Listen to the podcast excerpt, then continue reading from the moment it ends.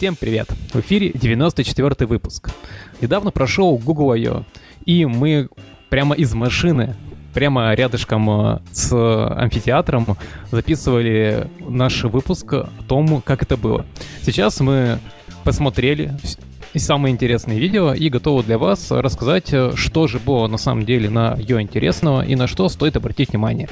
Сегодня с вами в студии я, Александр Блинов, а, Антон Дудаков. Привет, привет. Данил Сердяков. Привет. Саша Ефременков. Ефременков, Саш, э, всем привет. Ты меня троллишь, кажется. Какой... Да. Каждый раз. Каждый раз покупаешься. А, Вадим Котов. Привет всем. Гриша Джиняй Илидзе. Ну, ты меня тоже троллит, походу. Привет всем. После выпуска про GNI я не могу по-другому читать твою фамилию, конечно. А, ну и у нас специальный гость, Костя Цковребов. Всем привет. Ты тренировался, видимо, с моей фамилией. Да, я тренировался. А, в отличие от Дениса, я могу ее выговорить э, с первого раза, но мы с тобой все-таки работали вместе. Годы сказываются. А, итак, о чем будем сегодня говорить? А, ну, мы уже очень э, неплохо так рассказали о том, э, что было в андроиде, и сейчас начнем как раз с архитектурных компонентов. На прошлом ее почему-то архитектурные компоненты все-таки переименовали в Jetpack, а сейчас э, стали обратно называть архитектурные компоненты. Вот для меня это осталось загадкой. Итак, что же в этих архитектурных компонентах нового? Во-первых, э, это data binding. Data binding, на него все жаловались, э, то, что с ним сборки очень медленные, все плохо работает, и тут для нас взяли и сделали инкрементальный компилятор. Насколько он будет хорошо компилиться, да фиг его знает. Но круто то, что в этом направлении работают. А, также в а, data binding е пофиксили много всего. А, стал киллер фича, стал работать refactor. Вот, стал работать автокомплит, и все вроде бы как с ним будет хорошо. Но кроме data binding а, это вот binding в одну сторону, теперь э, для нас Google сделал еще view binding. Ну, это получается такая следующая версия data binding а. Вот, есть... Мы сделали, но мы вам его не покажем, называется. А по поводу data binding а, они же там еще пиарились тем, что они ускорили прям производительность э, вот этого всего добра в э, XML редакторе. То есть если раньше оно там typing этого кода в XML тупил по жесткому, то сейчас он типа работает прям супер-супер быстро. Ну вот. И, собственно, если говорить про XML, то теперь э, вот э, view binding, он будет прямо из layout а, вот то, что там все айдишники прописали, он будет сразу же это генерить и будет э, ложить в R-класс, по-моему, да? Ну, вот наподобие R-класса механизм будет такой же. И можно будет э, все это использовать э, в рантайме. Вот, вот э, ребят сказали то, что у нас вот был механизм типа вот view binding, потом дат, был binding, потом э, был ли котлинский синтетик, и был find view by ID, и теперь вот э, view binding это прямо вот штука, которая работает и быстро, и элегантная, и вообще очень-очень крутая. И всем советую ее потом использовать. А для меня можно а, практическую пользу? Типа, где я это могу использовать? Просто я не смотрел специально архитектурные компоненты, потому что не очень интересно. Ну, это вот по сути замена синтетиком. Вот... Ну, все-таки замены или нет? То есть, да, я тоже видел, что viewbinding это типа а, новая версия. От человека, который так и не появился на Google I.O., как я понял. Вот. Но типа это просто поиск э, вьюшек по ID, чтобы не писать в find by ID, или все-таки больше? Это поиск вьюшек по id но compile time. То есть у тебя, грубо, генерится класс, в котором это все type safe и прочее. Ну, и синтетики, даже, короче. И даже синтетики, они немножко не type safe, они в runtime type safe, правильно? Потому что у тебя там каст. А здесь они типа говорят, что это будет прям type safe, type safe. Ну, потому что у тебя есть доступ к XML, а не на этапе компиляции. Ты можешь, грубо говоря, проверить, э, ну, закастить вьюшку прям как надо. И при этом не на этапе компиляции, а все будет генериться с помощью Android Gradle плагина. Ну, то есть вот Но, класс R да. работает, то есть это сразу же, как только написал, сразу же генерилось. То есть, ну, типа будет очень быстро, очень круто, ну, ждем. Значит, э, что следующее, это в лайфсайкле а, подумали, вот а, а что же делать, если у нас э, все-таки берется и приложение пересоздается? И давайте вот во view-модель засунем safe state. Ну, клевое решение, конечно. А, я его не очень поддерживаю, если честно. Ну, типа еще одна возможность э, решить э, проблемы, которые решили уже сотню раз, еще одним способом.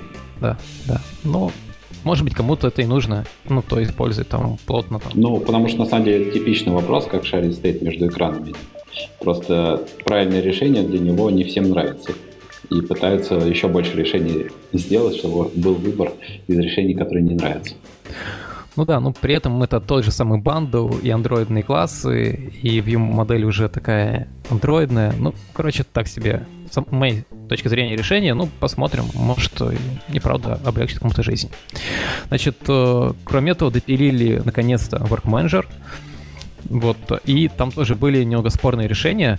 Это то, что инициализация теперь будет э, принудительно в application классе. Вот э, вы смотрели же этот доклад? В смысле, так не наоборот выпилили инициализацию, то есть она теперь on demand, а, но по контексту, да, ты как бы должен передать да, да, контекст, да. метод getInstance. А, если раньше он там инициализировался через контент-провайдер, то сейчас, да, ты как бы должен туда контекст передать. Слушай, ну на самом деле это неплохая, как, как по мне, это неплохое решение. Во всяком случае, гораздо лучше, чем инициализация через контент-провайдер.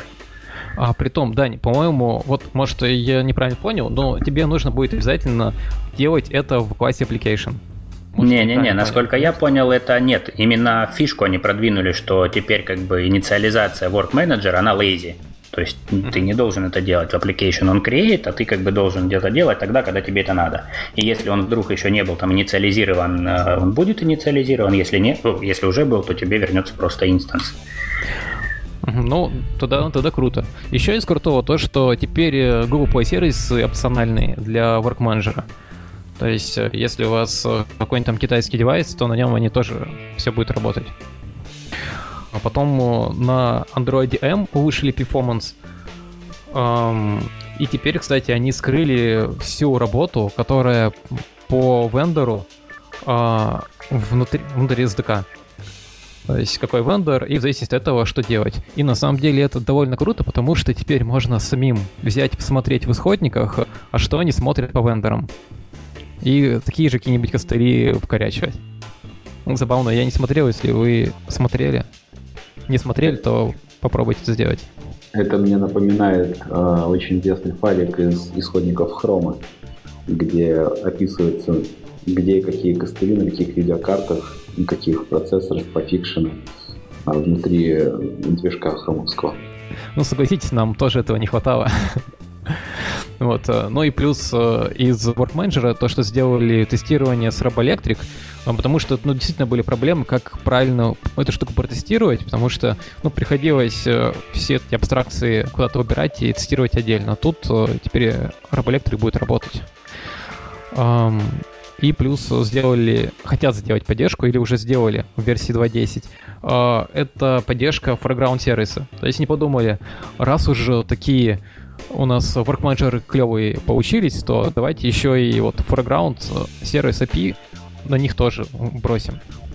Вот. Да, еще пофиксили какое-то дикое поведение с retry policy у него на Android M, ну то есть на 6.0 Marshmallow, правильно? Это было бы здорово. Вот. Ну, плюс э, я сейчас быстро пробегусь. Это Room подделали еще, туда втащили карутину, у нас же сейчас очень много Kotlin продвигает, очень сильно Kotlin продвигается. Ну и, собственно, вот Room полностью на него сделали. А, и что из клево еще это добавили наконец-то датабейс вьюшки. То есть э, вот мне их очень не хватало, не знаю, как вам. Вот. Также а, по планам в Room в руме что хотят сделать. Это инкрементальный капт, потом хотят сделать э, relationship там разные-разные. Потом э, миграция они хотели как-то поменять. Вот я записал, я не помню, как они уже хотели это сделать. Э, и еще хотят сделать поддержку Routine Channels э, и Flow. В общем, очень-очень разные способы работы с румом. Теперь можно будет э, выбирать и набивать себе шишки.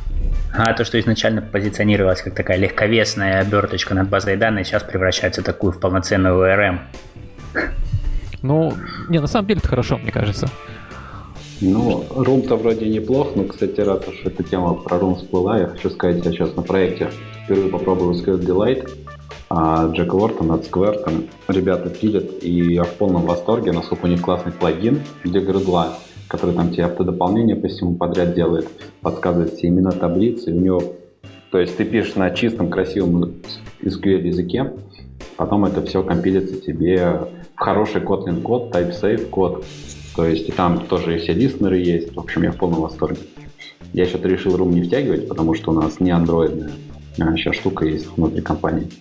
Вот. И втянул туда SQL Delight и всем советую. Они еще SQL ну, Delight позиционируют как мультиплатформ, правильно? Да, да, там и под iOS можно, и под JavaScript, но у нас сейчас проект конкретно котлинский, я дома его мультиплатформенно под JS собрал, мне стало интересно, ну, потому что там у нас крутины, и вот теперь база появилась. Да, и это причем работает, это у меня тоже такой эксперимент, может, когда-нибудь расскажу. Ну, короче, классно. Ага. Отлично. Еще вот что из компонент, то это в Paging Library летом э, хотят перевести в EAP ее хотят довести нормально уже до рабочего состояния, потому что раньше, вот почему я Paging Library всегда скептически смотрел, потому что в ней не было нормальной обработки ошибок.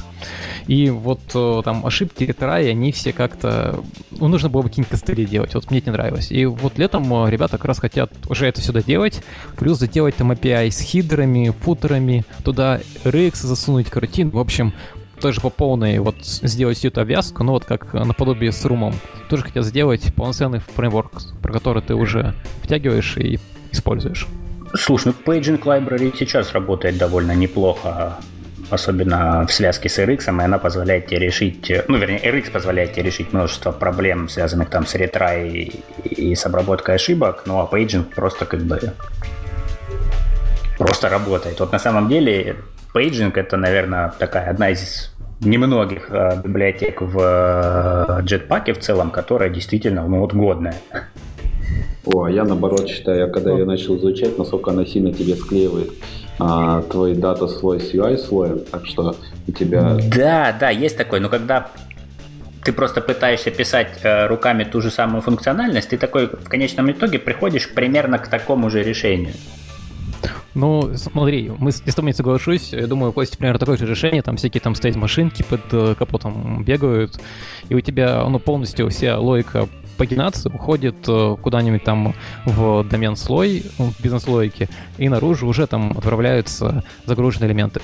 Ну, да, э, но подождем. тебе надо как-то э, взаимодействовать с, с scroll view, ну, в смысле с recycler view, правильно? То есть, потому что как бы тебе надо понять, в какой момент тебе нужно прифечить э, новую страницу и так далее. То есть, в любом случае у тебя вот эта интеграция с э, скроллингом, она есть. Ты либо, конечно, ты можешь это вынести в какую-нибудь там сущность сущность, а, ну, которую ты будешь дергать внутри Recycler View, ты просто будешь на адаптер навешивать какой-то а, датасет observer, правильно, и будешь дергать методы этой paging library.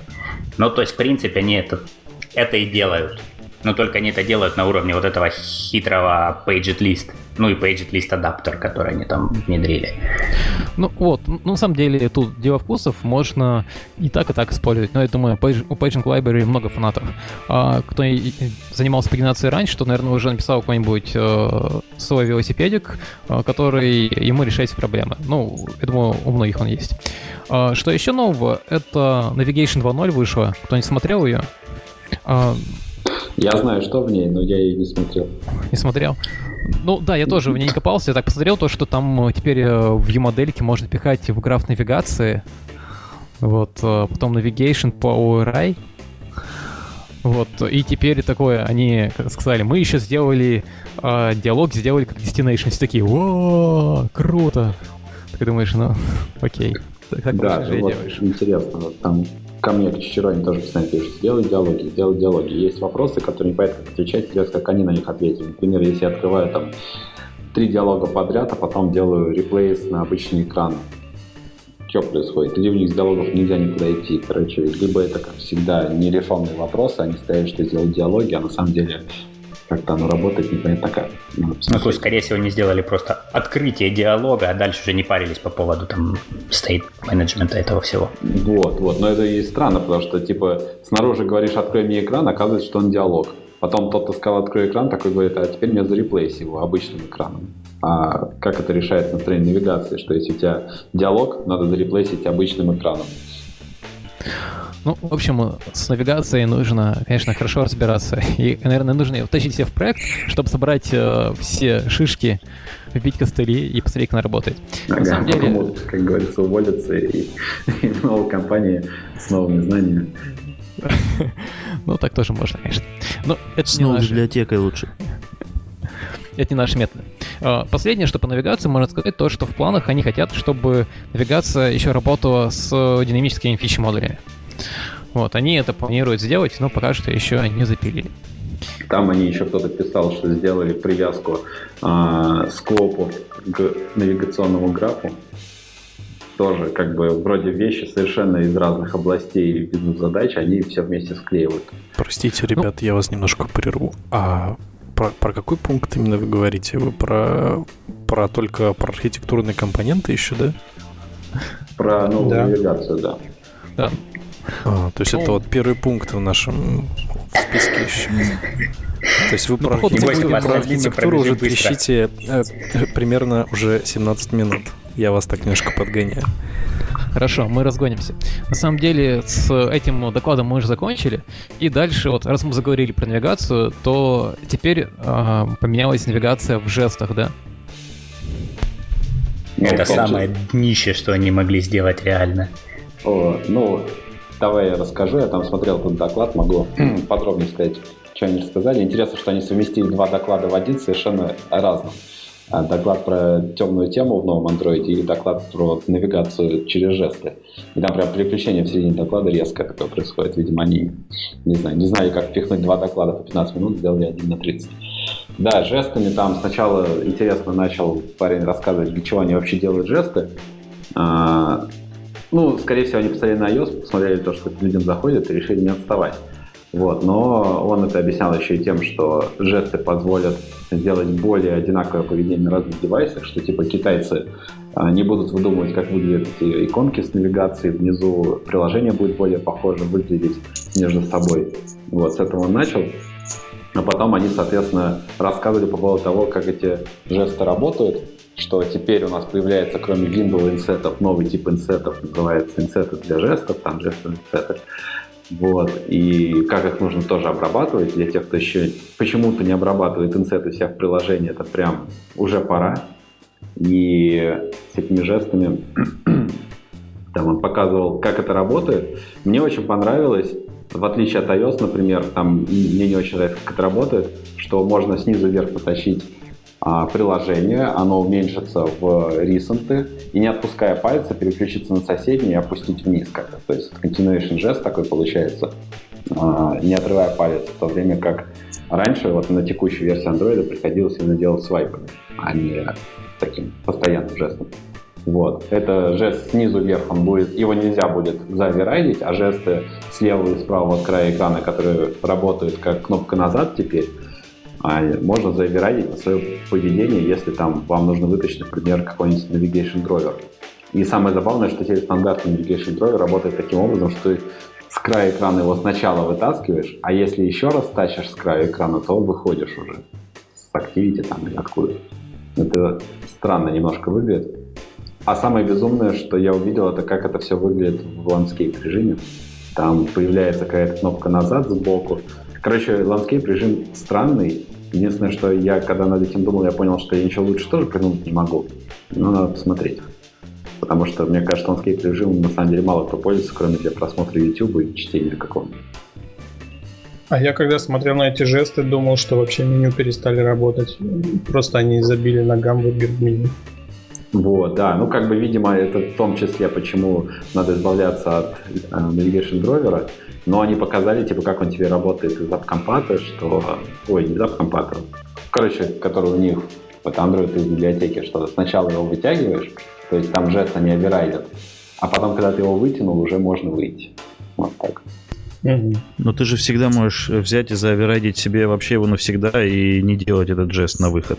Ну, все правильно, как и кнопку на back press, ты же тоже можешь заоверайдить и вызывать супер. Ну да, да.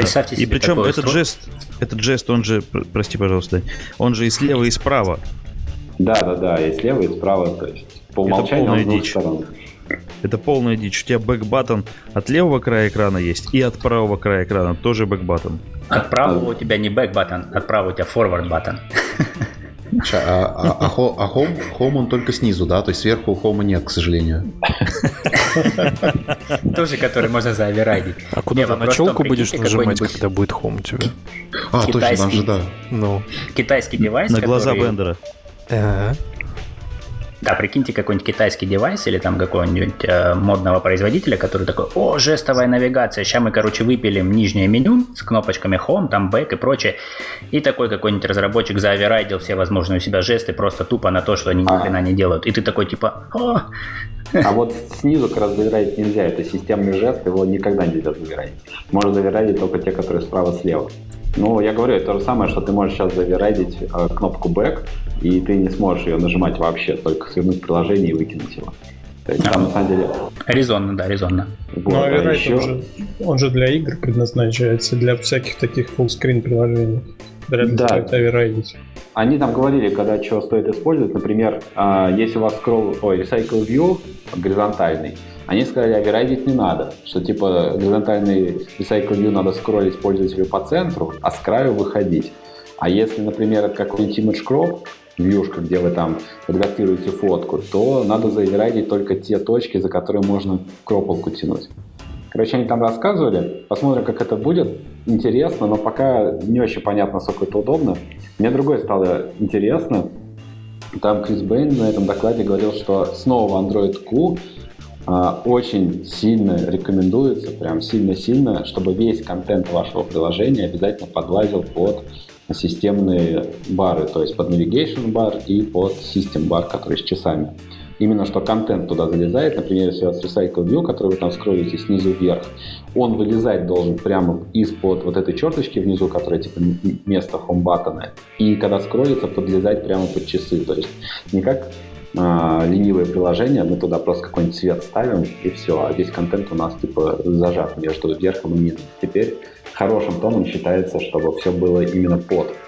А кликабельные элементы, соответственно, должны а, учитывать все window инсеты, а все жесты должны учитывать вот эти жесты Можно я тут еще ворвусь, добавлю по поводу жестов. Э, есть маленькие два нюанса. Просто да, не говорил как раз про китайских вендоров, которые сейчас обрадуются тем, что э, можно убрать теперь лишние вот эти штуки. Э, есть один маленький нюанс. Huawei уже это сделал, и еще до анонса от Google уже были девайсы, на которых Back и Home реализованы точно так же, как они это показали. Вот да не только, один. не только Huawei, на самом деле довольно много у кого из китайцев.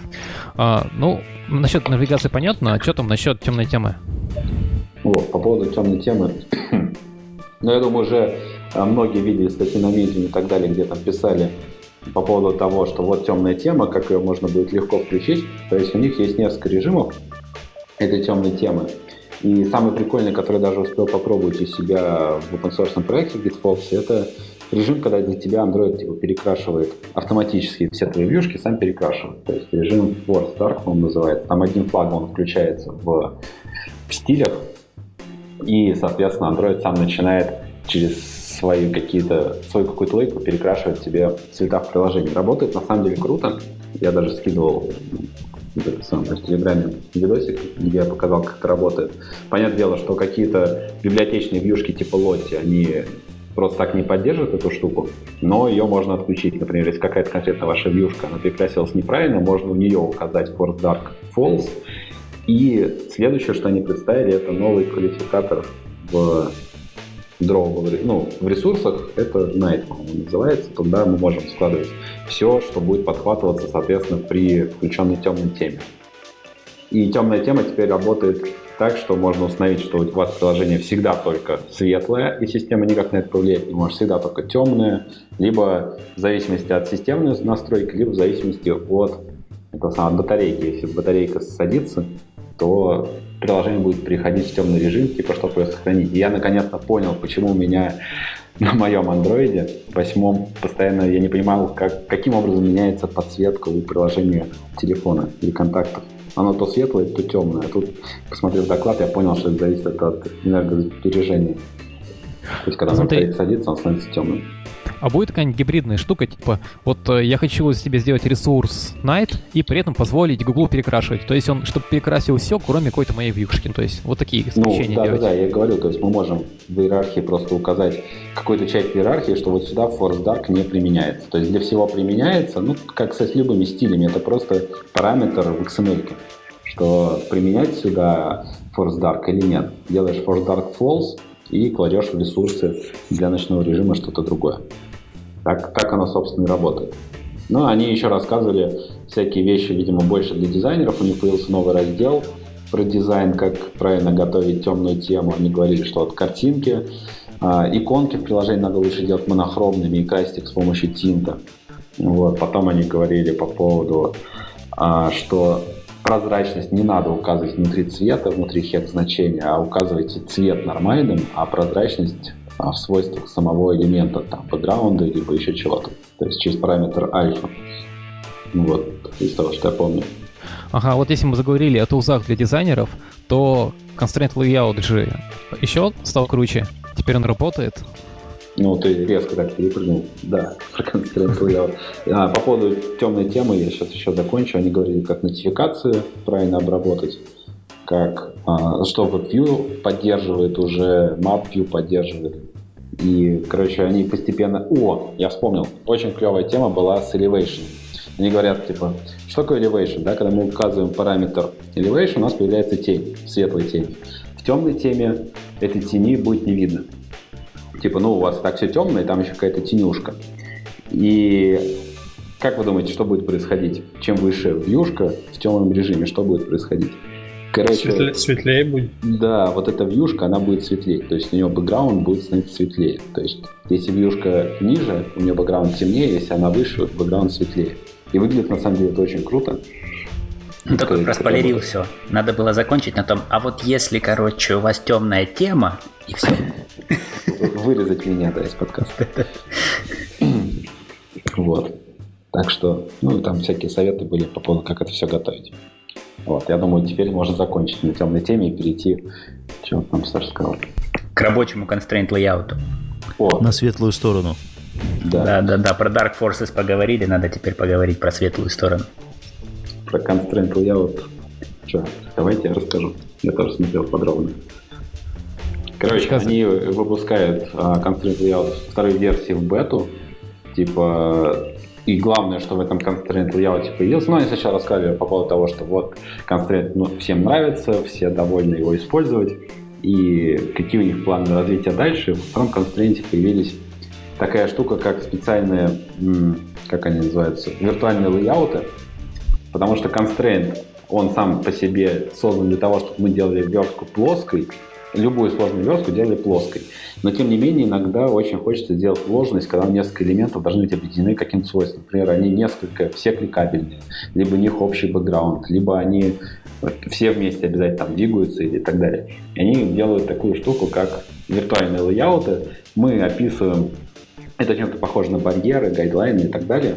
Мы описываем в констрейнте еще одну вьюшку, а, ставим внутри нее ссылки на соседние вьюшки и таким образом объединяем их как бы внутрь этого лейаута.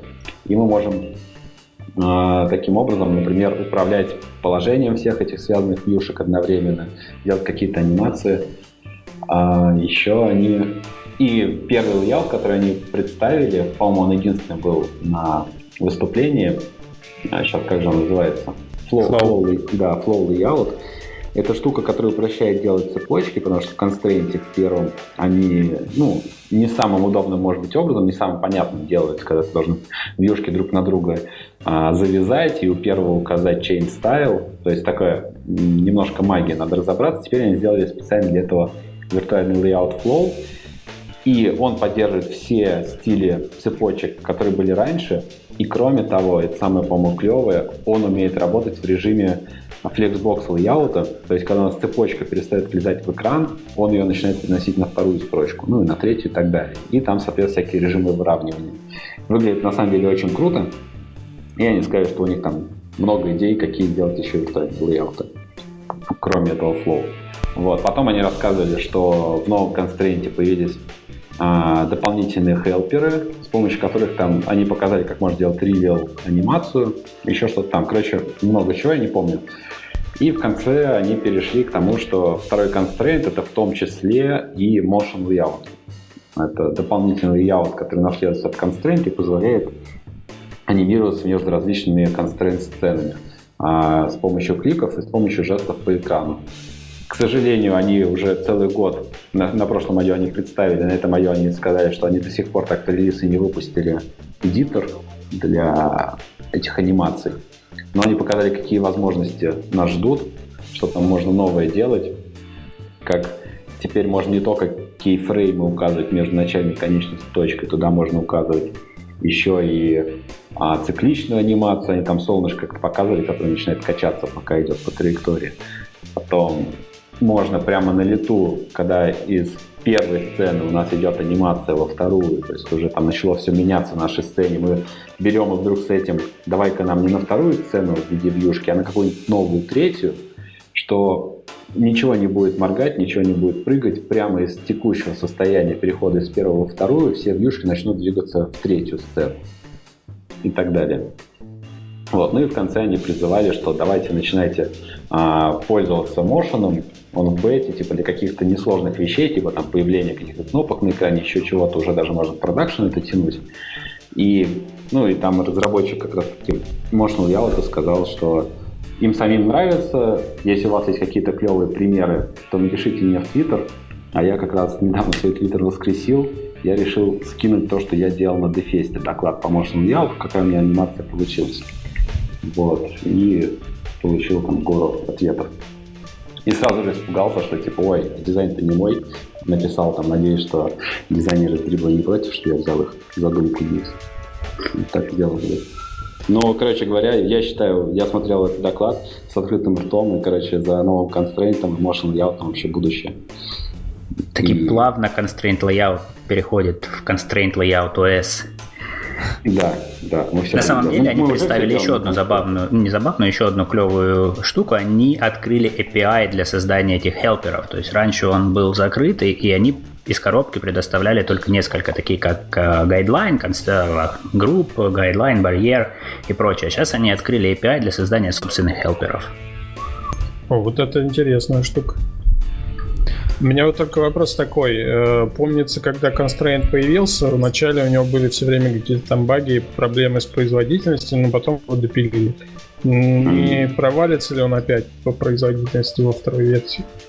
Да, сомневаюсь, они как бы дорабатывают ее. То, что было, оно вряд ли провалится. Новые какие-то фичи, может быть, будут там не супер производительными. Да, ну, надо пробовать. Но на самом деле это в бете. Я уже давно время от времени пробую этот альфа Constraint 2. Ну, то есть emotional вот и вообще, что там в Constraint появляется. Оно нормально работает. Отлично. Значит, э, Constraint обсудили. Если говорить о еще UI, которые находятся в глубокой бете, это доклад был Declarative UI Patterns. Он, собственно, рассказывал про декларативный UI. О нем мы специально сегодня не будем рассказывать, потому что мы планируем специальный выпуск посвятить этому и позвать э, в гости к нам ребят, которые непосредственно занимаются разработкой вот данного функционала. Следующее, что хотим обсудить, э, это камера X. Ну, ты бы хотя бы сказал, что это еще одна вещь, за которой будущее. Ну, чтобы нет. рекламировать. Вообще все, что мы рассказываем, за всем, за всем будущее. Вот, э, и за этим настолько будущее, что мы даже специально позовем... Что мы его даже еще не видим. А главное, ничего не умрет и не заприкетится потом. Да, но как показало выступление на Google I.O., надо немножко подождать, пока скомпилится. Ну да. А, пока что это все медленно работает, но ребята обещают, что все будет э, работать прямо чики-пуки, все будет очень быстро, и никакой его код гена они там специально приписали Kotlin компилятор и, и так далее, и так далее. В общем, не будем Вместо спойлерить. процессоров теперь будет Kotlin компилятор. Да, да, теперь будет висеть он. Ну, не будем об этом, давайте дальше. Значит, следующий доклад это про камеру X. У нас была камера 1, камера 2. Почему их не хватает? Да, потом Google подумал, понял, что э, камера 1 вроде как-то заприкечена, поскольку есть камера 2, а камера 2 как-то один сэмпл, чтобы сделать одну фотку, занимает около 1000 строк кода. Как-то они подумали, что это не камильфо, и решили наконец-то сделать камера X.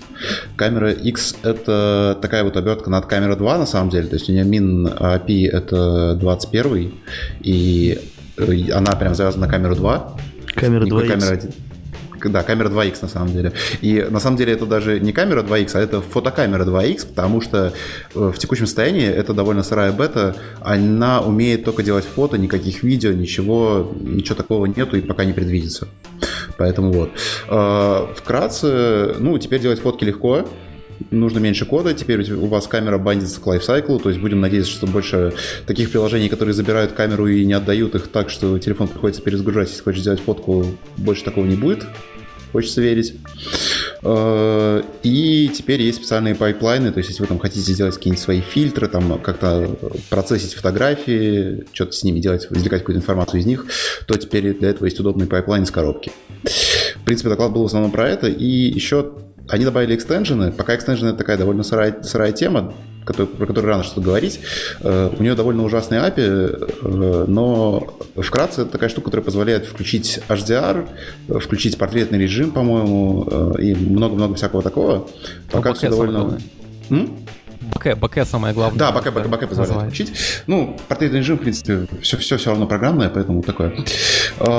И это все ведер-специфик штуки, которые э, имплементятся везде по-своему, и пока вот в текущем состоянии камеры X они есть у э, Samsung S10, по-моему, и у Huawei P30 или P20, вот тут я не уверен. То есть тоже забавно, потому что на пикселе это все получается сейчас вообще никак не включить, что немного странно. Э, а так, ну, камера пока сырая, там есть заглушки под видео, которые еще никак э, не используются, то есть там что-то начиналось, но там даже есть комментарии, комментарии, что видео для нас сейчас не приоритет, отложим на потом. И э, еще из таких забавных штук внутри, э, внутри камеры X используются самописные фьючеры. Я не знаю, правда, может они не самописные, а скрипачные оттуда, но тем не менее вот такой вот маленький забавный момент. Забавно. Но, да, теперь фотки делать легко, это уже хоть что-то. Ну, надеемся, то, что это API будет развиваться, потому что каждый раз, когда я писал кастомную камеру, каждый раз э, прям куда-то залезал, там фотоаппарат использовал, библиотечку и так далее. Э, собственно, следующий доклад был про как делать по-настоящему хорошую модульную архитектуру. Я думаю, ну вот, отлично расскажут. А на самом деле, э, ну там не было никакого rocket science.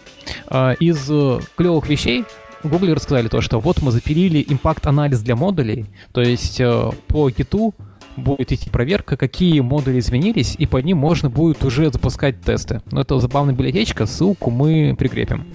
Ну и также она есть, соответственно, в своем видосе. Также они рассказывали, как э, делать динамические фич-модули, э, потом э, как пилить там по слоям или по фичам. Вот, вот это, это все рассусоливали. Ну, на самом деле, доклад был не очень полезен, похож был на хвостик из э, моего доклада на предыдущем Мобиусе.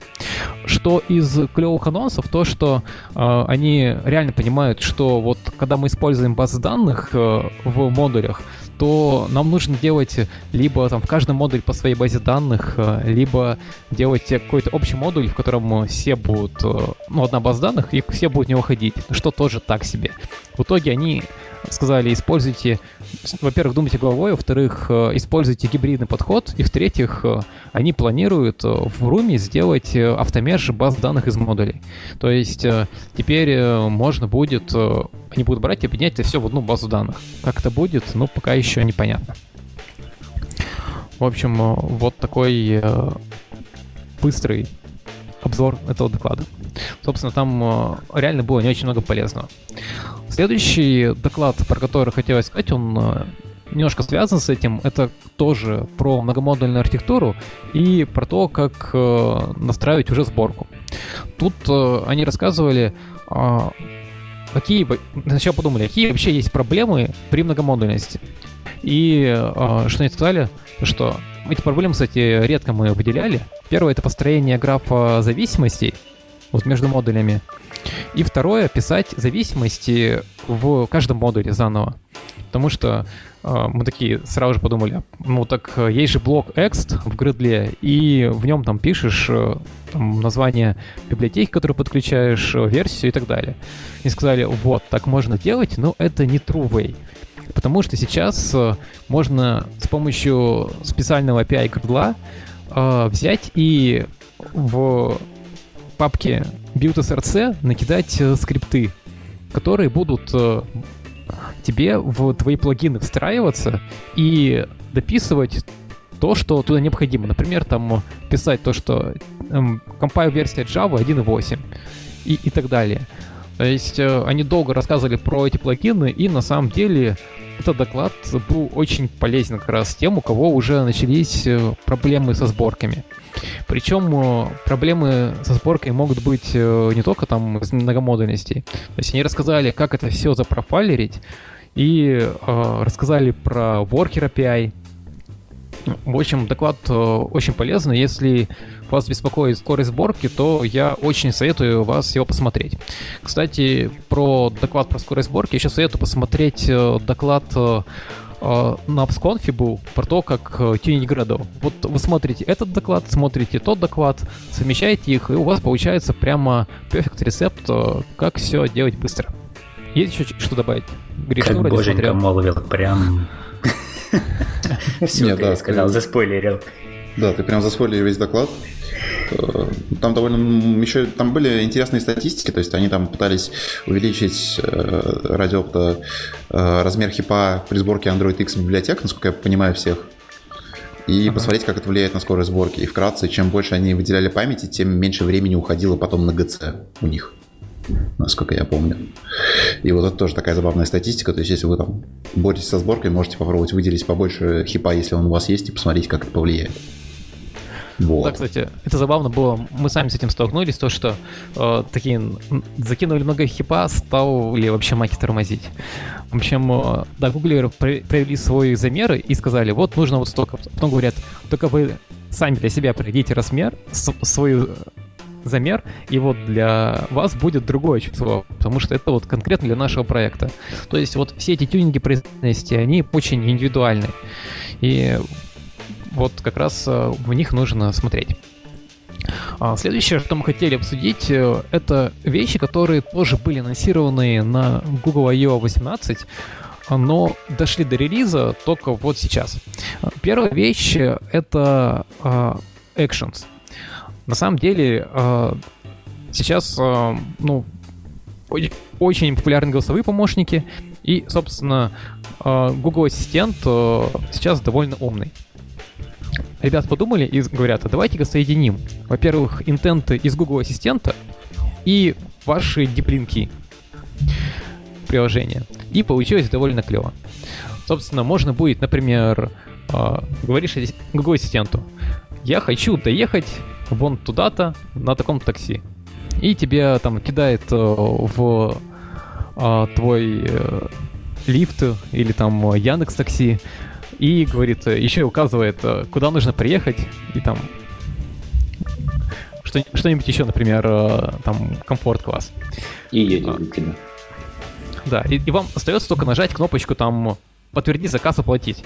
То есть, ну, довольно, довольно клевая API. Это доступно к сожалению, пока не для всех категорий. То есть, э, на самом деле, сложность в том, что ассистенту нужно научиться распознавать вот эти вот интенты и раскладывать их на что вот ваше приложение, там, вы хотите там покушать э, и так далее, и так далее. Э, они рассказали, как использовать это API. Оно доступно для 20 категорий и 4 разделов. Значит, э, если ваше приложение занимается финансами, потом э, доставка еды, фитнесом или э, райдшеринг, ну, вызов машины и, и так далее, то вот вы можете использовать этот API, и он уже доступен. Собственно, они как раз обещали то, что э, этот API будет э, расширяться, то есть все больше и больше категорий будет добавляться. в докладе рассказывали, ну, насколько это легко все сделать, и да, действительно это очень просто. То есть, э, по сути, вы там берете, добавляете в манифест свою, свою метадату, а в метадате пишете ссылку на файл с экшенами и говорите, что как парсить. И потом у себя уже в Activity ловите вот отпаршенные event ы. А, вот выглядит прям очень просто. Вот быстрее бы они добавили там hiring action, мы бы сразу же его в Хантере запилили. А, но при этом эта штука связана с App Indexing ом. Саша, вы его запилили в какую сторону? Типа, окей, Google, ну-ка найди ко мне работу, или окей, Google, ну-ка найди ко мне работника. Ой, слушай, и так, и так. Во все стороны. При этом а, вторая штука — это слайсы, про которые мы тоже вот давно говорили.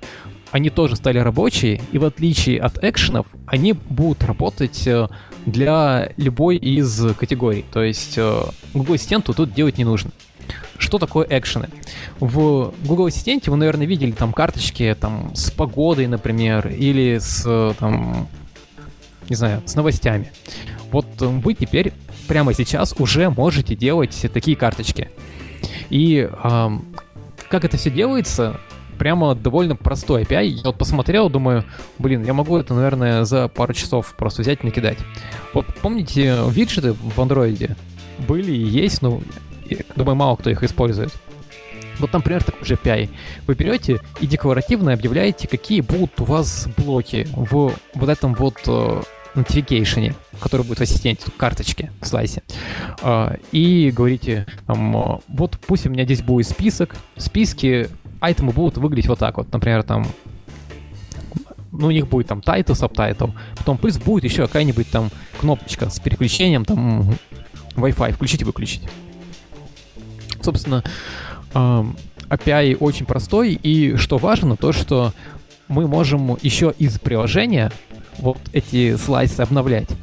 То есть э, сначала ассистент вам говорит, а, запрашивает эти экшены, вот, показывает, запрашивает слайс, слайс вы сами формируете, и потом вы можете брать и его еще и апдейтить.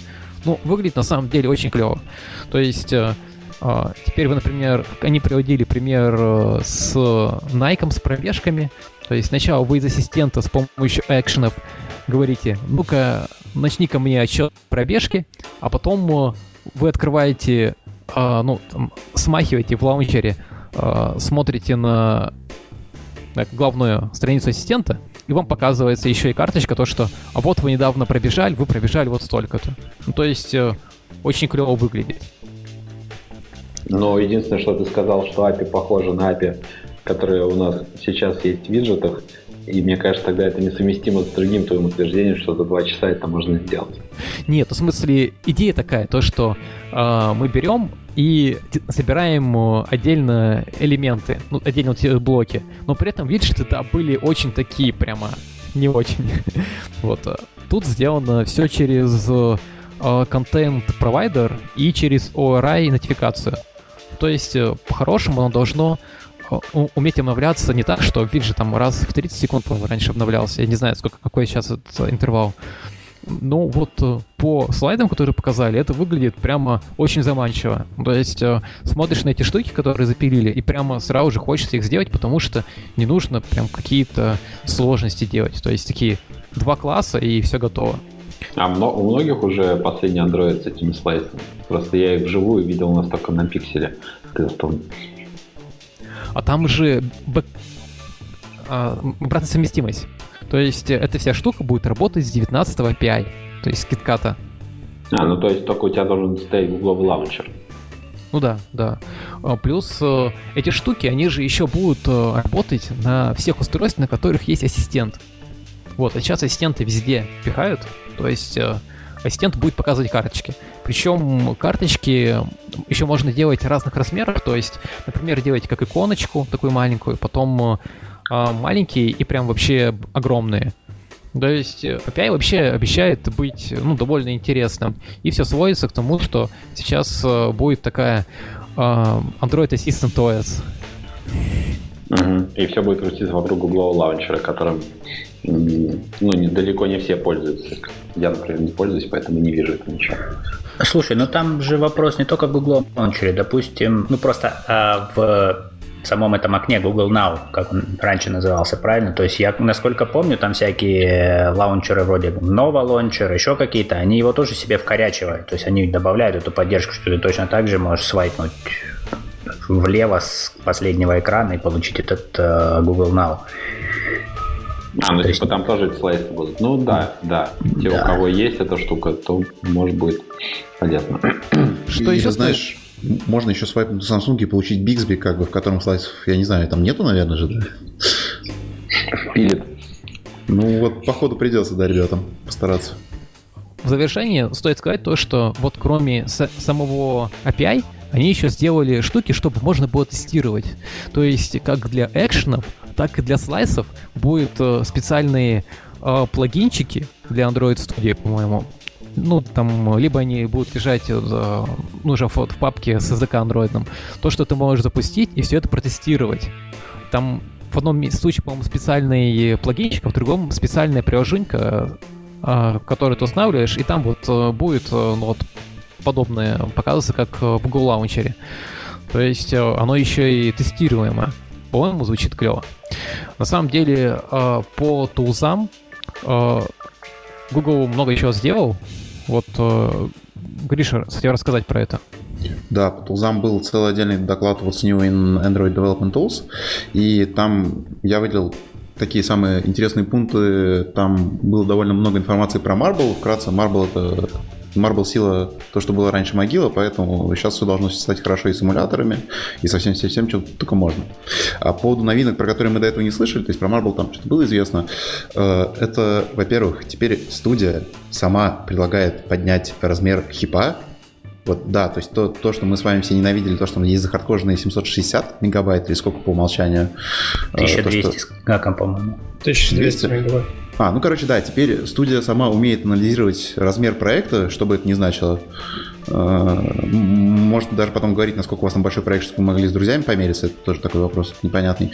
Но и предлагать вам выставить какое-то количество хипа, вот, чтобы все типа работало хорошо, плавно, быстро, удобно и все в таком духе. Ну, да. вот, это прям... Классно. Типа не надо идти XMX руками ставить. Вот, да. Это... Теперь заживем.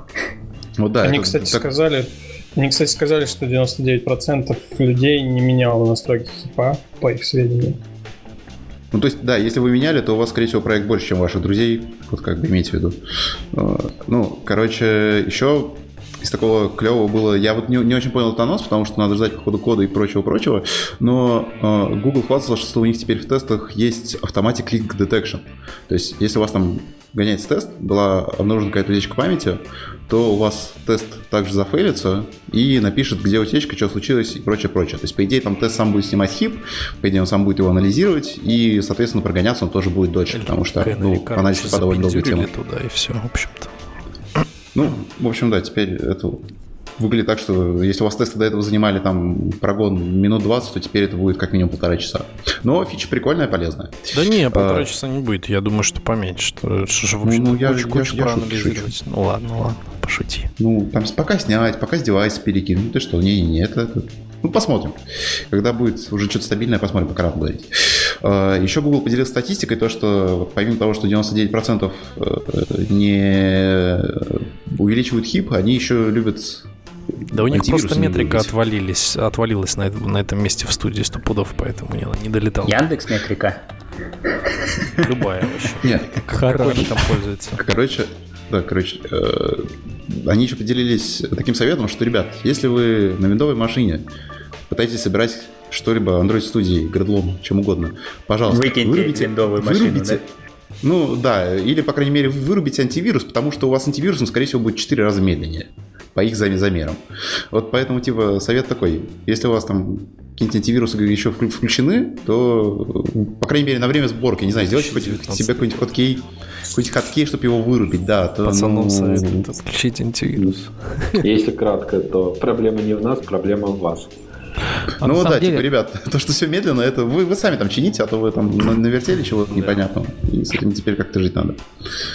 А, И еще э, помимо тоже медленности работы и прочего-прочего, вот есть одно такое нововведение, которое я как раз сам вчера прочувствовал на себе очень хорошо. Это теперь, если у вас студия падает с out of memory, она сама снимает хипдамп, то есть там даже нет кнопки cancel, по крайней мере, сейчас. То есть это вообще никак не отменить, она просто у вас все, все блокируется, и вы ждете, пока хипдамп снимется, да. Э, и при следующем перезапуске э, студии она проанализирует хипдамп, тоже без кнопки cancel, и потом она предложит вам зарепортить это в Google, как все ошибки в студии до этого. То есть уже проанализировано хипдам, сколько объектов. Классно. Флажок. И вот хип, хипдам да, out of memory error вообще-то что надо. Хипдам. Да, это очень классно. Это очень классно, особенно вот я говорю, я это вчера прочувствовал, мне очень понравилось, когда я не мог 30 минут код писать из-за этого. Это было очень приятно. 30 минут. У тебя стояла галочка отправлять данные Google? Не уверен, надо перепроверить. Но, не, в смысле, оно предлагает, после анализа хипа, оно тебе говорит, типа, отправить? Да, нет. Ты можешь выбрать. Когда у но тебя... ты не можешь... Да. Не, я просто когда доклад смотрел, я так понял, что это происходит, если ты поставил, типа, отправлять по умолчанию. Плюс она у тебя еще спросит. Ну, но я могу ошибаться. Может быть, может быть. Я вот тут не уверен. Но, если честно, теперь я мотивирован эту галочку в любом случае вырубить, потому что Короче, когда, э, это не очень приятная история. Когда у тебя э, out of memory в студии, ты просто включаешь Vim и, и забываешь об этом. Обычная история. Мне понравилось, по-моему, в этом же в этом докладе, подожди, Саш, мне понравилось, по-моему, когда они рассказывали как раз про вот эту отправку аналитики и всего такого, они такие, чувак, а, такой оговорочка по Фрейду, он такой, мол, говорит, ну вот-вот мы собрали эту статистику со всех вас, а потом такой, ну, вернее, со всех вас, которые включили эту отправку статистики нам. А мне, кстати, интересно, раз речь пошла про тормоза, никто не пробовал не блокирующий этот гараж коллектор, который Шинанда или как он? Шинанда. Давайте, давайте мы когда до ГЦ доберемся, я все расскажу. И будем немножко да, более я... быстрыми, потому что я нам тоже хочется про это поговорить. Там тоже было про это. Ну и да, и самый маленький тут такой последний анонс довольно большой, это то, что Instant Run взяли, выкинули, теперь это называется Apply Changes, и он написано все с нуля полностью. Говорят, что работает получше, но, опять же, хотите проверить, поставьте Canary, попробуйте, я пока Про это целый Canary, я подкаст э, в этом, э, в бэкстейдже, и там достаточно хорошо рассказали, он очень быстро работает, но у него очень мало функциональности прямо сейчас, и, скорее всего, не будет больше, потому что есть, э, опять-таки, фундаментальные ограничения про apply changes, про instant run. В общем-то, это все про все одно и то же. За исключением то, что в платформе появляются некоторые хуки, э, которые дают возможность сделать так же, как в большой Java агенты, да, в частности, Java-агенты, появляется что-то похожее, за счет чего можно проделать некоторые дырки, которые будут апдейтить стейт на лету, точнее класс пас на лету и сохранять стейт, но есть фундаментальные проблемы типа со всякими статиками, которые э, не могут нормально обновиться. Ну, не знаю, я пробовал, и у меня реально проект начинал опять сыпаться с проблемами. То есть не то, что мне говорил, что невозможно применить изменения, а реально у меня начинались баги, я пытался с ними разобраться, потом понимал, что я сижу под режимом этого. А что, а, а что ты говоришь, Костя, я ну не знаю, это как через протест. Я же говорю, что пол, половина не работает больше половины. Я понял так, что оно типа не работает в плане, что оно тебе ну, с, холодный старт делает, а не падает. Вообще должно, по идее, да, делать холодным стартом. Ну, ну вот, как бы тула новая, и да, я говорю, что она не намного стабильнее, чем Instant Поэтому расслабляться рано. Короче, уменьшайте свой э, build. Подожди, подожди, а коли мы заговорили про Instant Run ы, у нас нету э, тенчиков в чате там про ход и лот, мы там должны говорить там Flutter, Flutter там и прочее? Нет, не должны. Нам никто не заносит за Flutter, а, видимо, Дениса заносит, вот он и будет говорить. Короче, ну как-то вообще мне показалось, Получайте время инкременталь... инкрементальной компиляции и не парьтесь. Вот, в общем, это вот костыль, который, по сути, решается еще одним костылем. А, еще можно включить флаги Cap Use Worker, или как он там может быстрее станет. Да, особенно у кого нету Kotlin, очень поможет. Ага, только не включайте капт инкрементов. Что там дальше, ребята? Дальше у нас э, Кость нам расскажет э, про то, как location permission поменялись. Ну так, в двух словах, потому что там в Red Robot был метап, потом мы на него прикрепим, наверное, ссылку на видео, и можно будет подробно посмотреть, э, что там было. Ну, в двух словах, теперь у нас location а, можно давать приложение только когда оно у нас foreground, и, ну, точнее, можно выдать приложению permission на запрос лок- локации только когда приложение у нас активное на экране.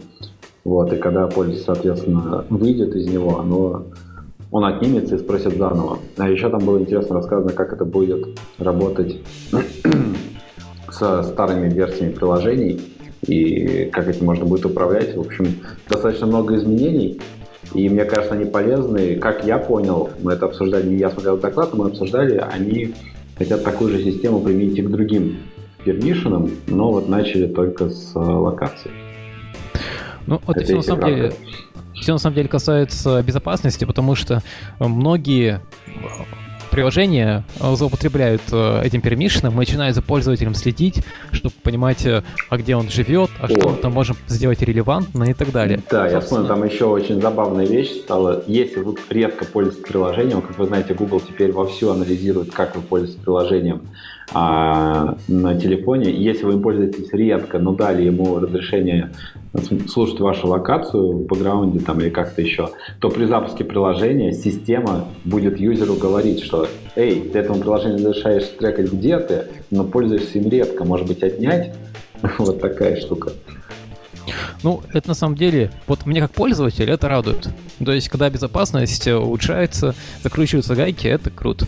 А что у нас вообще по безопасности, в принципе, изменилось? Да, там, наконец-таки, было много всего и спорного, и не только спорного, и, в общем-то, даже полезного. А, доклад, в частности, Security on Android, что, что дальше, вот, и а, в самой платформе был ряд э, улучшений, не только в платформе. Начали не рассказывать с библиотеки Adiantum, который, э, которая позволяет, э, так скажем, использовать сторонний, так скажем, в она вообще изначально встроена в AOSP. Она позволяет всякие разные использовать методы шифрования, которые таргетятся на Android 9 и выше. Э, вот, и они специфичны для AES криптографии, в частности, и они работают с ядром напрямую. Вот. Э, в общем-то, такой такой небольшая библиотека, которая позволяет делать. Достаточно специфичная. Не знаю особо, кто, кто в общем-то, и будет пользоваться. По большей части, в общем-то, всем хватает того, что, что сейчас уже есть. В общем, посмотрим, как оно будет дальше развиваться. Ну вот. А, также появилась э, security крипто библиотека в Jetpack, а, которая а, позволяет, э, я так понимаю, реализовать э, хранение пошифрованных данных на диске. Ну, давай я тут расскажу, да, я просто тоже я поковырял. Эта библиотека, на самом деле, не считая тестов это три файла просто, и это э, вспомогательные классы для того, чтобы шифровать input-output, и э, Encrypted Shard Preference, или как так, по-моему, называется. И суть в том, что э, там есть своя обертка над Android Keystore, которая сама генерирует ключ, сама его кладет туда, и его можно потом просто брать, доставать, и все должно работать идеально. Mm-hmm. И... Пережевывают за юзеров, окей. Okay. Ну, то есть, да, типа, если там раньше было 10 строчек, теперь это просто одна. Mm-hmm. Э, и этот же ключ теперь используется как раз в этих э, encrypted input-output и или там как там encrypted файл, я уже не помню, честно. Encrypted и encrypted child preference. Да, да наверное. Файл. То есть теперь, когда вы э, хотите взять по-быстрому что-то зашифровать так, чтобы там другие приложения не смогли это прочитать, то, в принципе, вот такие полезные классы... Слушай-ка, а, а вот Encrypted Shard Preference ты не смотрел? Он просто топов Shard Preferences, да, бежит? Или там прям полностью... А, Насколько я понимаю, он э, я, я пробегался, но я не помню сейчас детали. По-моему, он шифрует э, и ключ и значения. То есть, типа, сам файл не шифруется, но шифруется то, что туда входит. Ну и, короче, B64 в string, э, там, put string, get string, ужас, в общем. Понятно. Как бы это традиционные платформенные проблемы, вероятно. Но еще они все в альфе, поэтому такое себе. Не, я про то, что в Shard Preferences и в хранении в Shard Preferences по шифрованных данных есть фундаментальные проблемы. Для того, чтобы тебе обеспечить хранение по шифрованных данных, тебе нужно делать несколько раунд-трипов э, различных процессов, типа перевода байтовых массивов пошифрованных в строчку типа B64 и как бы проворачивание этого процесса обратно, что неминуемо ведет к большому оверхеду при фетчингу, тормозам и прочим-прочим вещам. Вот, это хороший такой заход Segway в нормальное решение шарат преференсное. Ну, в общем, про это потом. А это на этом докладе же, да, был типа они озвучили, что Google задают вопрос, ну там, я так понимаю, какие-то официальные письма пишут по поводу того, зашифрованы ли мои данные на телефоне, uh-huh. и им приходится отвечать, что они зашифрованы только если вы пользуетесь каким-то топовым девайсом, который может вам на лету шифровать и расшифровывать данные. А если у вас девайс слабый, либо какой-то вендор, который выпускает дешевые девайсы, то далеко не все там шифруется и что они выпустили как раз, я так понял, именно эту библиотеку, потому что она каким-то образом позволит ускорить шифрование. Адиантум, а, ты про нее? А, вот это первая, да, которая была Диана. Ну, Я только да, не понял, как да. они с помощью библиотеки позволят это сделать. А все просто. Во-первых, она написана... Во-первых, э, стандартная платформенное шифрование — это большое количество рефлексий, большое количество промежуточных мусорных операций, которые написаны в Java. Adiantum на C++, и также он использует, то есть утилизирует стандартные встроенные в ядро протоколы, которые добав, были добавлены в 4.12 ядре Linux, за счет чего это должно быть быстрее. Ну, вот, он, он будет эксплуатировать э, специфичные инструкции, которые позволяют э, несколько более Ну, то есть, раз библиотека, э, мы сможем ее использовать не только на последнем андроиде и раньше, как Только на последнем и, ран... и не а раньше. А зачем тогда библиотека, а не в систему прямо вставить? Потому что она зависит от ядра, ну, как ты встроишь это в систему. Это опциональная вещь. А, ну это в том числе к тому, что теперь обновление важных частей андроида будет приходить частями, и в том числе это библиотека. Да? Ну, я, честно сказать, не знаю, просто они сейчас ее выложили на GitHub. Ну, вот, они же там посмотрю. представили, что теперь, а, начиная с нового андроида, теперь вот как есть App Bundles, теперь есть системные апдейты, они тоже будут куски системы, да, да, да, вне зависимости от вендоров. Да, да. Вот, и, видимо, да, проект Mainline, который... Да. Ну, это либо, видать, будет... Э, ну, это уже, это, это немножко проблемы. в другую сторону, да, но, возможно, это будет интегрировано. В общем, посмотрим. Сейчас пока еще не совсем понятно. Так, дальше чего у нас было? Помимо Jetpack, у нас еще TLS 1.3 по дефолту появился и поддерживается, да, то есть PCI DSS и все дела, там все хорошо. Вот, в общем-то, ничего нового нету. А, также они представили схему key rotation, которая позволяет, э, в случае, если ты просрал свой замечательный э, key store, да, его ротировать вот, и обновить ключ. Но доступна эта фича, естественно, с последних версий Android, в частности, это доступно с восьмерки. И, в общем-то, э, это, конечно, хорошо, но где вы были раньше, как говорится. Вот. Да, лет 10 назад бы такую фичу да. А, также выкатили новый Biometric Prompt, да, то есть стандартный диалог, который показывает «прикоснитесь пальчиком». А, прикоснулись пальчиком успешно или неуспешно. Ну вот, в общем, сделали. Хорошо. Быстрее, О, чем там же... Key Rotation. М? Да, там есть еще важная штука с этими биометрик а, промптом, что теперь можно а, запрашивать у системы, типа, могу ли я получить доступ там, к каким-то ключам, не запрашивая, ну, типа, не обязательно спрашивая пользователя приложить палец. Ну, грубо говоря, такие... Да, есть э, просто window, в котором юзер может быть уже авторизован. Ну вот, да-да-да. Ну, как, как, как, как линуксовое судо, типа, как в какой-то промежуток времени оно доступно в текущей сессии. Да. Вот. Также они сказали, что с Android 7 они поддержали FIDA протокол. Это протокол, который, по сути, э, так скажем, выпиливает пароли, если так громко сказать. Вот. И просто подтверждая свое присутствие за компьютером, например, имея в руке телефон, ты можешь подтвердить то, что это ты. В общем, кому интересно, протокол фида почитайте. Ну, такая специфичная тоже штука. Может, лет через 30 она нас всех ждет.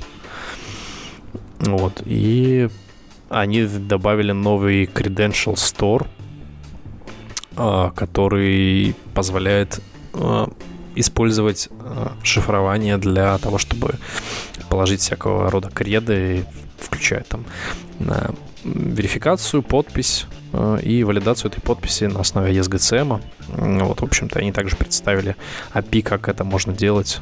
В общем-то, это, конечно, все классно, все круто, но вот эти вот платформа, верш, версия платформенно зависимой штуки, это вот для меня какой-то непонятный, э, непонятный подход, чему они в этом всем ожидают, что кто-то это будет использовать. Э, в общем, выглядит очень странно.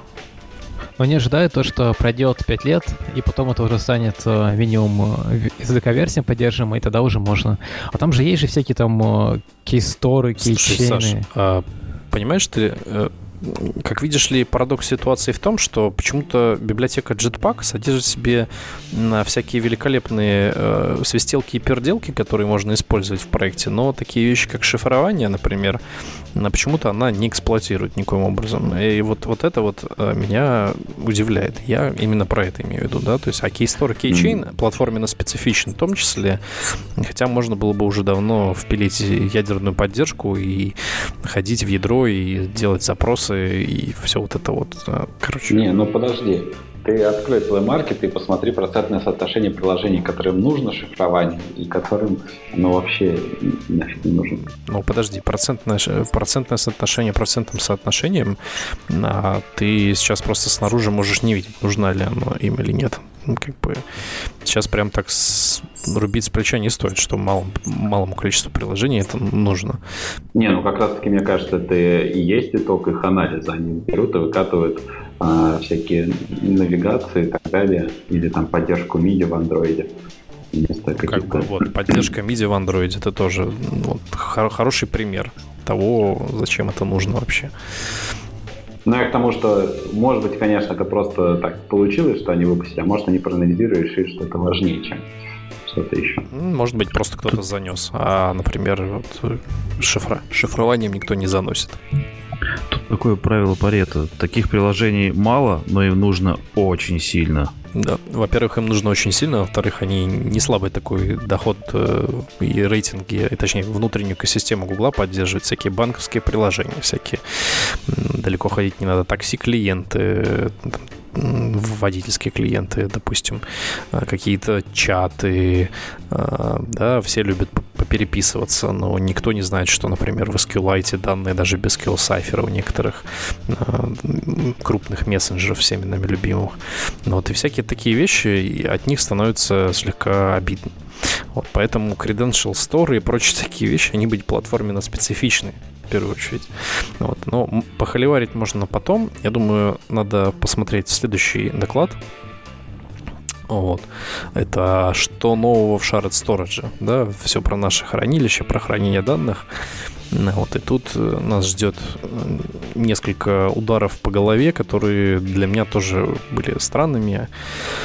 В частности, доклад на 95%, наверное, про грустное а именно про то, как мы потихоньку с точки зрения хранения обработки данных э, локальных девайсе приходим к такому же виду, как в iOS. Конечно же, для пользователей это классно, хорошо, но вот э, проблема в том, что для разработчиков э, руки слегка завязываются.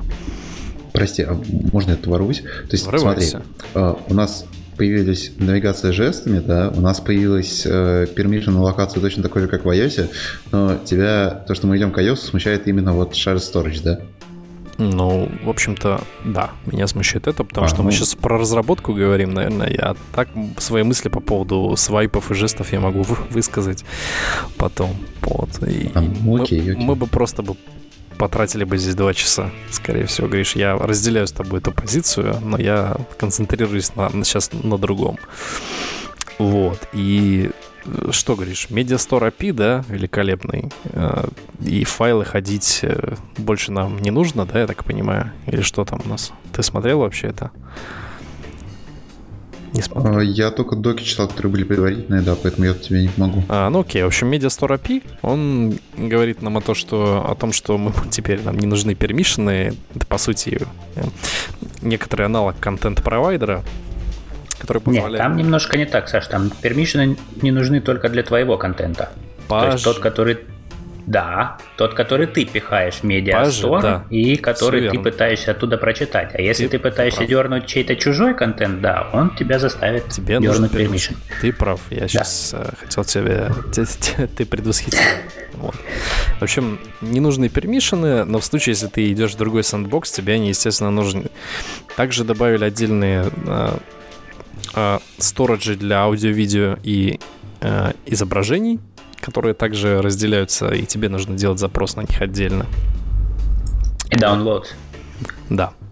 Это новый, который не добавили. Да-да-да. А, в общем, они полностью показали, описали, как, как ходить через это все добро, как, как контент values получать, все вот это вот наше великолепие. И самое классное, а, вообще феерическое, что они а, посоветовали, это если у вас есть... И у меня сразу такой вопрос в голове. А как же нативный код? Наверное же они пошли и запилили, наконец, в НДК поддержку нормальной работы с файловой системой, которая, вот, все они так описывают. Пошел и увидел ровно ничего. А, снова нажал на воспроизведение видео и услышал следующее. Если же вы хотите в вашем чисто нативном приложении использовать подобную схему, то вы не сможете использовать подобную схему. Вы просто берете, получаете файловый дескриптор из Content Values, передаете его в C++, используете и закрываете там же или наверху.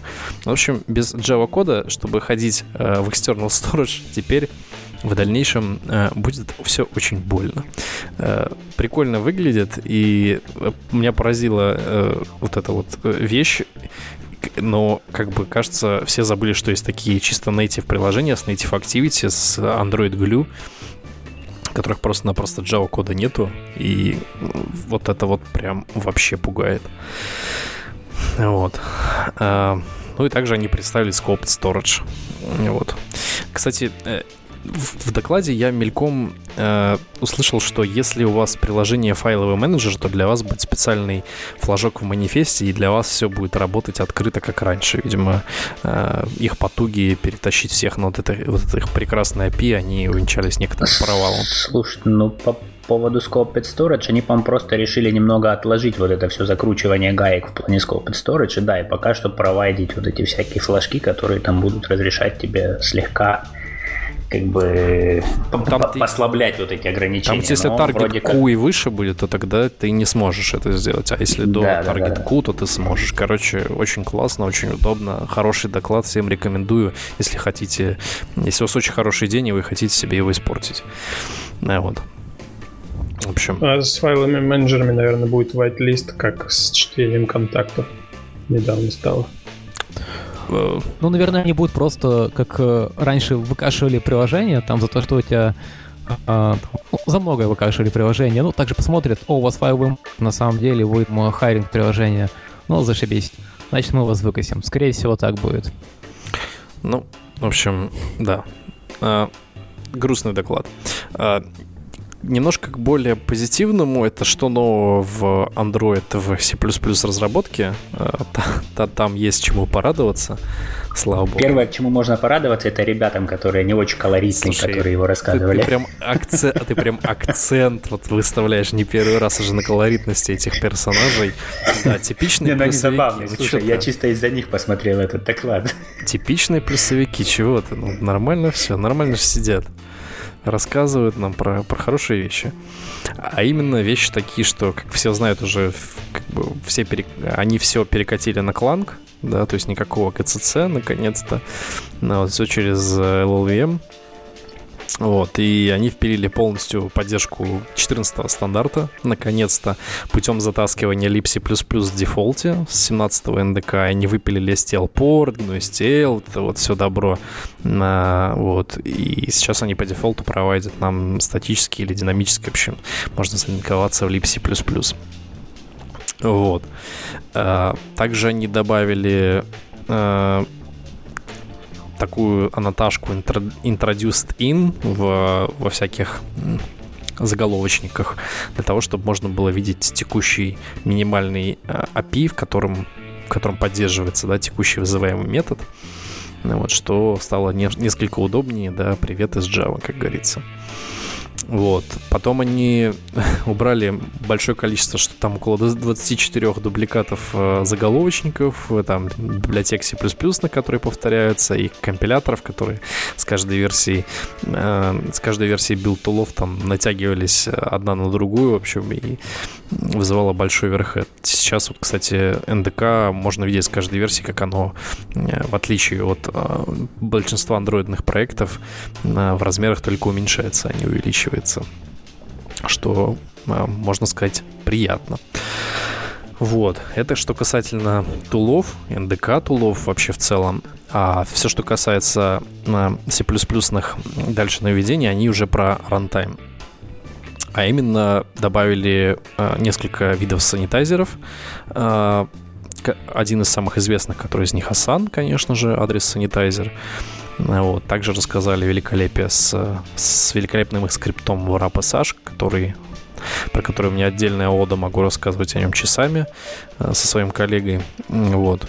Э, также FD Sun, всякие вот эти вот э, санитайзеры, великолепие которых заключается в том, что можно на всякий случай проверить закрыл ты файл в дескриптор или не закрыл, и сколько раз ты его мог закрыть, например, да, там какой, как, как, какой-нибудь Double Free, например. Ну вот.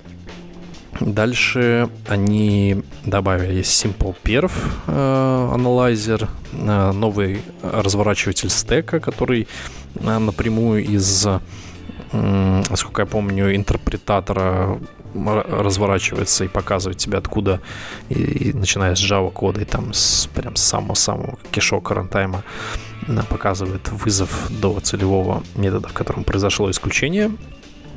Вот. А, что еще? А, они там рассказали, как можно провалидировать unsatisfied link terror, можно повесить там на всякие LD прелоуды э, хуки на DLOpen, DLSIM и DLError, чтобы зафиксировать то, почему у тебя unsatisfied link terror. Конечно, спасибо, очень, очень ждали. Вот. Э, э, UB Sun, Undefined Behavior Sun, там типа две строчки кода и все у нас у вас заведется, хотя у меня есть обратный опыт. Но вот очень интересно, как, как у них все это заводится. Вот. Мне, Саша, кажется, я сейчас понимают 0,73 человека. О, те самые два колоритных C++ разработчика, да. Да, я даже зашел и посмотрел, действительно классно. А что, Мне кажется, я, что я пару классно? слов понял. А что именно классно, а, Костя? Я к тому, что ты перечисляешь там сейчас сложные термины, которые пока ты не используешь на практике каждый день, а, а далеко не просто воспринимать на слух. Ну, короче, это просто для нативных разработчиков. Я, я бы не сказал, что их 0,73 человека, как бы просто, просто вы, пацаны, делаете другие приложения. Вот. Для геймдева, для всяких системных разработок это прям, прям как бы бальзам на душу. Тем малое количество вещей, которые они хотя бы столько сделали. Слушай, ну самое они новое, что еще ввели, стоит там быстренько досказать, это LLD они теперь используют, то есть LLVM линкер. Да не только. По умолчанию. Gold и BFD еще используют. Ну да, да, да, да. И они там вроде как говорили, что собираются типа а, на уровне там док, документации и, грубо говоря, поддержкой вот этой вот новой libc, mm-hmm. типа сказать, как собирать э, все модные э, third-party libraries, типа такие как там Curl, CURL, OpenSSL и прочее, да. Типа, короче, что теперь можно будет не париться с этими днями, а прям взять и собрать. И собрать Boost за 10 минут. Да собрать Boost это прям больное. Кто, кто занимается нативной разработкой, знает. А, что там? Что там дальше, Гриш? В Android Runtime давай, наверное, тоже это врывайся, а то ты куда-то пропал. Ну, там вроде Garbage Collection теперь нормальный, вроде теперь нормальный Young Generation, который собирается, когда надо, не как раньше. Ну да. Самое главное. Там же в чем прикол? Во-первых, они... Ну, Young Generation это, конечно, хорошо, но вначале нужно сказать, что они отошли от темы с, там, с прифорком, точнее, с зиготой, там, с 20 походами между системным сервером, процессом и зиготой туда-сюда. Вот это копирование, все, форкинг. Они теперь используют систем сервер, который app-процесс тебе генерирует и возвращает сразу как есть. Вот. И там все в один хоп, и все очень производительно. Вот. Да, но это они там, по-моему, показывают статистику, то есть им это помогло там сэкономить какие-то миллисекунды, то есть да, там меньше сотни даже, по-моему. 5 миллисекунд. Ну да, это, это конечно, клево, но у них там было еще ну, следующее изменение, которое... Птичка по которое, зернышку которое немножко получше, это то, что теперь у вас все вот эти uh, ahead of time компиляции для старта, они uh, не всегда происходят на девайсе, а еще Cloud теперь может... Profiling. Да, Cloud Profile, у тебя может скачаться прям правильный профиль, уже да. все скомпилировано, все понятно, как... Начиная от того, как они этот профиль делают, все должно быть хорошо. Да? То есть они же теперь поменяли структуру от DEX лайаута, то есть вообще они прикольно. Как, я, я рассказываю, как будто это новинка. В общем, может быть, кто-то знает, кто системной разработкой занимается. В общем, каждая версия, каждая новая версия Android сопровождается новой версией э, э, как бы DEX оптимизатора, который по-разному, как хочет, переколбашивает там э, относительно профайлинга, ход пассов и прочих вещей штуки. Теперь у них э, по-другому выглядит тот Excel layout, они слегка его оптимизировали. Э, вот ход методы вытащили как бы немножко ближе, и всякие классы переместили немножко дальше, потому что классов, судя по всему, не так много, как, как кода. Вот. А по поводу, кстати, Э, Young и Old Gen GC, они же еще помимо этого э, схему concurrent компактинга объяснили полностью, как она работает. Вот. И, и как бы в Android 8 был-то, получается, э, просто компа как бы concurrent компактинг, а вот в Android Q они притащили, да, вот Generational GC, э, который также в две фазы все собирает, но там появилась система э, эвакуации. Если кто знает, как, как работает Шинанда, то есть она берет регион памяти, э, маленькие чанки памяти, в них копирует нужные части хипа Э, и по косвенной адресации во время перезаписи перенаправляет уже существующие новые объекты, а потом перехлопывает э, ссылки на референсы таким образом и выпиливая старые вот разбухшие куски хипа, тем самым позволяя сделать как бы вот маленькие течанки, регионы, вот, например, в Android они 4 килобайта, позволяет их количество уменьшить, за счет чего уменьшает дырки в памяти, вот, и использует, по сути, меньше э, ресурсов.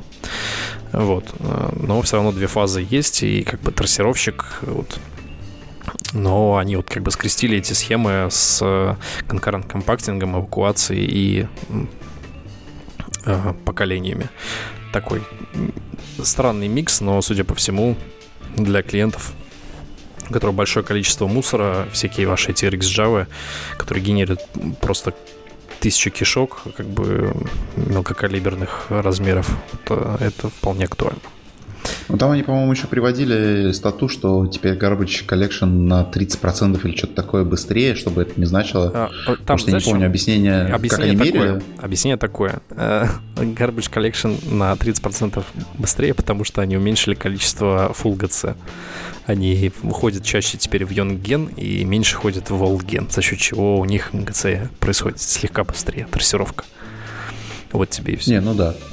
Вот как бы разница. Ну, как бы это, это, это можно показать на графиках, конечно, понятно. Это честный график, но как бы они спекулируют тем, что у них просто теперь два поколения. Как бы, ну, спасибо, ну, понятно, еще в 90-х это все знали.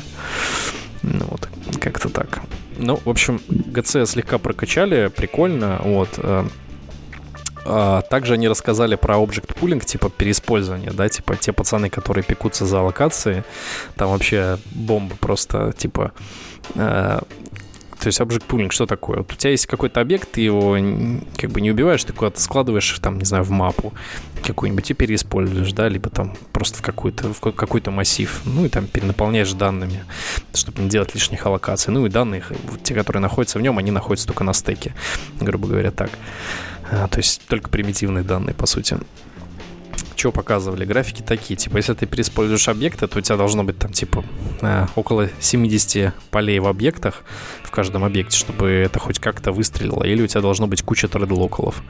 В общем, пацаны, э, фигачьте все в RxJava и не переиспользуйте. Вывод примерно такой был в конце этого доклада. Вот. Меня еще немножко удивило от этого доклада то, что, э, учитывая, что там часть теперь э, фреймворков безопасности будет обновляться, ну, то есть они раньше были частью системы, и неизменяемо теперь обновляются, да. странно, что с артом до сих пор так не стало, если честно. Для меня вообще идея портируемого рантайма и почему они к ней не придут, э, остается до сих пор загадкой. Но есть э, некоторые мысли по поводу того, что таскать с собой по 5 мегабайтов под каждую архитектуру сложно. Но вот обновляемый компонент как компонент э, системы вполне себе ок. Я думаю, что с Apex как раз вот этим вот э, они придут. Ну вот да, просто все начинает выглядеть так, что через I.O., ну или может даже на следующем мы уже увидим обновляемый рантайм там в Android Возможно, не знаю, возможно. W, Y, X, ну где-нибудь увидим точно. Да, X, Y, Z, W. Вот. Ну, в общем, э, с точки зрения рантайма есть, конечно, улучшения, есть, конечно, с, точки зрения internals там куча проблем, которые они до сих пор не порешали. Нормального API не могут предоставить, каждый, каждую версию его меняют. Вот, но с точки зрения того, что RxJava будет жрать слегка поменьше, ну да, есть, есть некоторые улучшения. В общем, они теперь опираются в GC на теорию, что э, Young Objects, как говорится, дохнут быстрее. Ну вот, что, что, собственно, является правдой, в частности, в Android. Это сто процентов. Ну и да, помимо того, что Art все же немножко ускоряет приложение, еще был доклад Improving Up Performance with Benchmarking. Угу. Вкратце, Google сделали Потрясающую свой, библиотеку. Свой, да, чат Jetpack GMH на минималках, если честно. А, и они рассказывали, как там все это работает, что вам нужно делать, чтобы вообще это завести, что оно позволяет сделать. Вкратце, это такой вот э, фреймворк для перформанс-тестов, который вам потом, ну, вы можете завернуть какой-то блок кода в... Э, Давай начнем с того, как он работает. Он, он как бы работает на основе э, как бы тестов. Ну, то есть, да, это обычный андроидный тест, обычный instrumentation тест, э, в котором вы просто, ну, вы можете взять уже текущий тест, который у вас есть, завернуть его там в блок кода, measure, что-то там, я не помню, сейчас честно, конкретику, и э, после этого эта штука вам напечатает в консоль сколько этот блок кода занимает времени, в среднем один прогон. А, может напечатать JSON, может напечатать XML, и с этой XML и JSON вы потом вольны делать, что хотите. То есть, если у вас есть какой-то бейзлайн, если у вас там есть э, какой-то ожидаемый результат, то вы можете сравнить с ним. Если все плохо, там зафейлить сборку. Но из коробки такого делать нельзя, это все на вашей совести. А, и вот мне то, как понравилось оптими... оптимизации мне понравились, которые они там пили. Точнее, их отсутствие и наличие всяких каких-то тротлеров вот этих вот. Ну, вот да. Э, тут э, суть доклада была в том, что чуваки рассказали, что вот теперь есть такая штука, и заодно рассказали, с какими нюансами вы можете столкнуться как разработчик, если хотите это заиспользовать. А, например, ну, всем, наверное, известен термоклокинг, то есть когда у вас там дико-дико нагружен процессор, он начинает нагреваться, и, э, ну, у этого есть свой лимит сверху, и просто в один момент производитель начинает рез... рез... Гриша Ой, отвалился, да? Упс, да, я, я отвалился, да. прошу прощения. Производительность начинает... А, резаться. А, да, резаться, начинает, чтобы процессор остыл, и все было хорошо. А, и... А, так, сейчас я немножко сбился, сорян. Но они говорят, типа, добавь sleep, и все будет ок.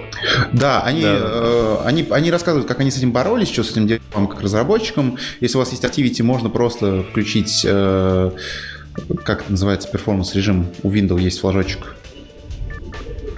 В общем, да, там есть специальный флажочек, можете его включить, но этот флажочек работает только на Android N, и он работает далеко не на всех девайсах. То есть у вас там должна быть своя ферма, какая-то стабильная, где-то все должно быть хорошо, которую вы будете догонять, иначе в этом смысла нет. Который а, будет вам давать э, такой разброс, что вы просто обалдеете от бенчмаркинга великолепного на ферме с разными девайсами. Ну да, или они еще предлагают, если у вас есть root на устройстве, то можно просто залочить клоки у процессоров, и все должно быть да, хорошо, да, тогда да, производительность да, да. должна быть стабильная. Э, ну да, классное решение, потому что, во-первых, это, по-моему, первое упоминание рута в официальных доках про Android, да? Ну, не первое, ну, какое-то, да, по полутора, может быть, какое Одно из рекомендаций его использования первое. Знаешь ли, да, в, да, да. В, Andro... в NDK профайлинге там, там как бы все тоже на нем, на нем, в общем-то, и осталось, да. Поэтому скорее второе. Да, ну и еще там описывали вообще, какие костыли делали, чтобы получить какие-то стабильные результаты тестов, как этим вообще дальше пользоваться, что делать с результатами. Э, вкратце, э, вот этот, вот этот фреймворк, он в конце дает вам только э, чиселку, сколько этот код работал. То есть пытаться сравнивать его между девайсами, пытаться там сравнивать до термоклокинга и после это все бесполезное занятие, и не занимайтесь этим, пожалуйста. Гоняйте тест на одних и тех же девайсах. Э, если у вас ломается тест, то гоняете все на одном и том же. в одном и том же окружении, с одним и тем же да, наличием одном... приложений. Вот это вот не надо. У меня сначала Facebook стоял, потом не стояло, и вот это все. Да, то есть просто настройте девайсы один раз и гоняйте на них, вот сравните, сравнивайте числа на них и что-то делаете. И еще там описывались некоторые костыли, которые как раз делали, чтобы получить нормальные стабильные результаты. Это то, что там спин-лупы гоняются минимум 250 миллисекунд, по-моему, перед каждым тестом. Вармап. А, что... Да, да, да, да, да. Э, и вот, да, поэтому доклад довольно интересный, но вкратце, э, если вы хотите взять что-то, какое-то решение, чтобы просто измерять, есть у вас какие-то регрессии в перформансе или нет вот сейчас, вот, то это довольно сырая история, которая пока не подходит под это. Но если вы готовы вложиться в это дело и допилить ее до чего-то нормального, то, наверное, вам подойдет. То пишите мне в личку. Если прям кровь из носа хочется побенчмаркать, да? Да.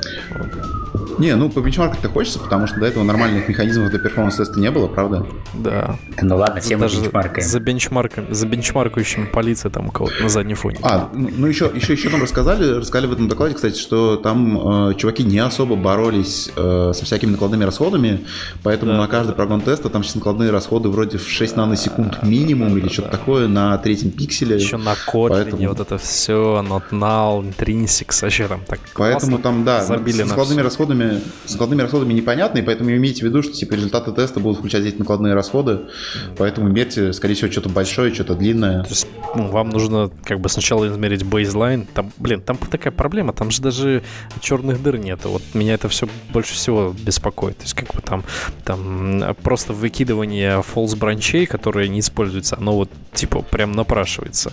Ну, вот, как бы, ну, в общем, не знаю. Ну, в общем, бенчмаркайте с, с большой осторожностью. Как бы это точно не, бу- не будет показатель объективности 100%. Вы хотя бы просто хотя бы поймете ваш бейзлайн, от которого вы отходите. Возможно, это будет более-менее ок. Вот. Ну да, еще последнее, это то, что этот фреймворк уже используется внутри каких-то джетпаковских лип. Э, то есть это используется в архитектурных компонентах и где-то еще.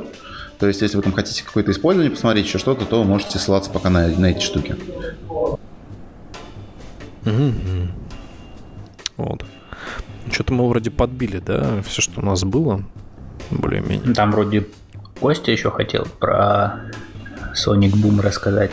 Что за Sonic Boom? И у меня просто уже это время истекает мое эфирное. Батарейка садится, да, заканчивается. Костян, давай я по посмотрел буквально вчера.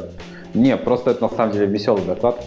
Он серьезный в плане того, что вот они добавили возможность работать а, с MIDI звуками системы Android Вообще нативного кода. Да. да, и что там задержка совершенно минимальная. Да, да, да. Но это все, я понимаю, для кого-то это очень важно, для кого-то нет. Но они сделали прикольно, что они на сцене устроили там типа мини-джем, поиграли, можно посмотреть, как программисты играют на музыкальных инструментах. Да, если что, ну, кому, чуваки есть серьезно. на Мебиусе, они там на питоне пишут всякие секвенсоры, играют на них. Там, не на Мебиусе, а ой, на G-Point были такие. Годов 17-16 можете посмотреть. Там тоже так делали. Вот. И в НДК, конечно, MIDI IP очень нужная штука, вот, но я не, перест, пере, не перестану плакаться, когда появится уже наконец Location API, и когда э, сенсор API уже давным-давно есть, но, видимо, так же, как с великолепными файловыми дескрипторами нужно ходить в Java код до сих пор, вот в 2019 году. Вот, спасибо большое. Да. Санек, ты там где? Ну, ты, на самом деле, очень вовремя сказал э, про Mobius. А, напоминаем то, что Mobius уже вот на следующей неделе будет. Я сказал про Если вы вдруг... Ты сказал про G-Point. На самом деле я говорился сначала про Mobius. Ты да, все правильно, правильно говорился очень, потому что у нас э, есть э, промокод, мы его уже ну-ка, ну-ка. Эм, показывали. Вот, э, если вы еще не купили билет и планируете купить э, персональный билет, то юзайте его, будет вам на штукаре дешевле. На а, собственно, штукарь. да, но не 18, а 17, там, ну, какие-то такие цифры. Да, не ну, 32, знаешь, Да. Ну, это на самом деле стоит, а, потому что там будет очень много клевых докладчиков. А, у нас много ребят из подкаста сюда придут, приедут, прилетят. Мы а для кто вас... туда прилетит из нашего подкаста? Что-то, что-то я... А Денис прилетит. Денис, да. А еще Денис кто? прилетит. Только Денис. Не, ну я тоже там буду. Так, два Вот, человека. а ты не поедешь, что ли? Я? Нет. Ну и зря. Вот, э, ну, Костя, наверное, точно зайдется, ему э, в Питере там близко. А, ну и, Ну, собственно... мало того, что я выступлю еще. Плюс еще у Костяна промокод есть, ему еще и денег дадут за это. Потому что у него промокод... Выс- чё, чё? Да шутка. Ладно. А Ну вот, а я-то надеялся. Ну вот, собственно, приходите на Mobius. На Mobius мы привезем наши новые наклеечки, еще мы привезем футболки. Вот, э, у нас Слава появились богу. клевые черные футболки. Да, Санек, не они забудь прямо только сок. тем еще это всем, всем, всем, кто забивал их, тоже отдать. А То сейчас они уедут все. Мы тоже хотим ходить в футболках. Да, да, это, конечно, э, для вас. Хотим быть Обязательно узнаваемыми ребятами. Собственно, ребят, на этом все. Спасибо, что нас дослушали до конца. И хороших вам выходных. Пока-пока. Всем пока. Пока. Всем пока-пока-пока, чмоки. И Давайте. милиция приехала. Да, всем спасибо. Смотрите другие видео с IOTA. Наверняка еще что-то интересное есть.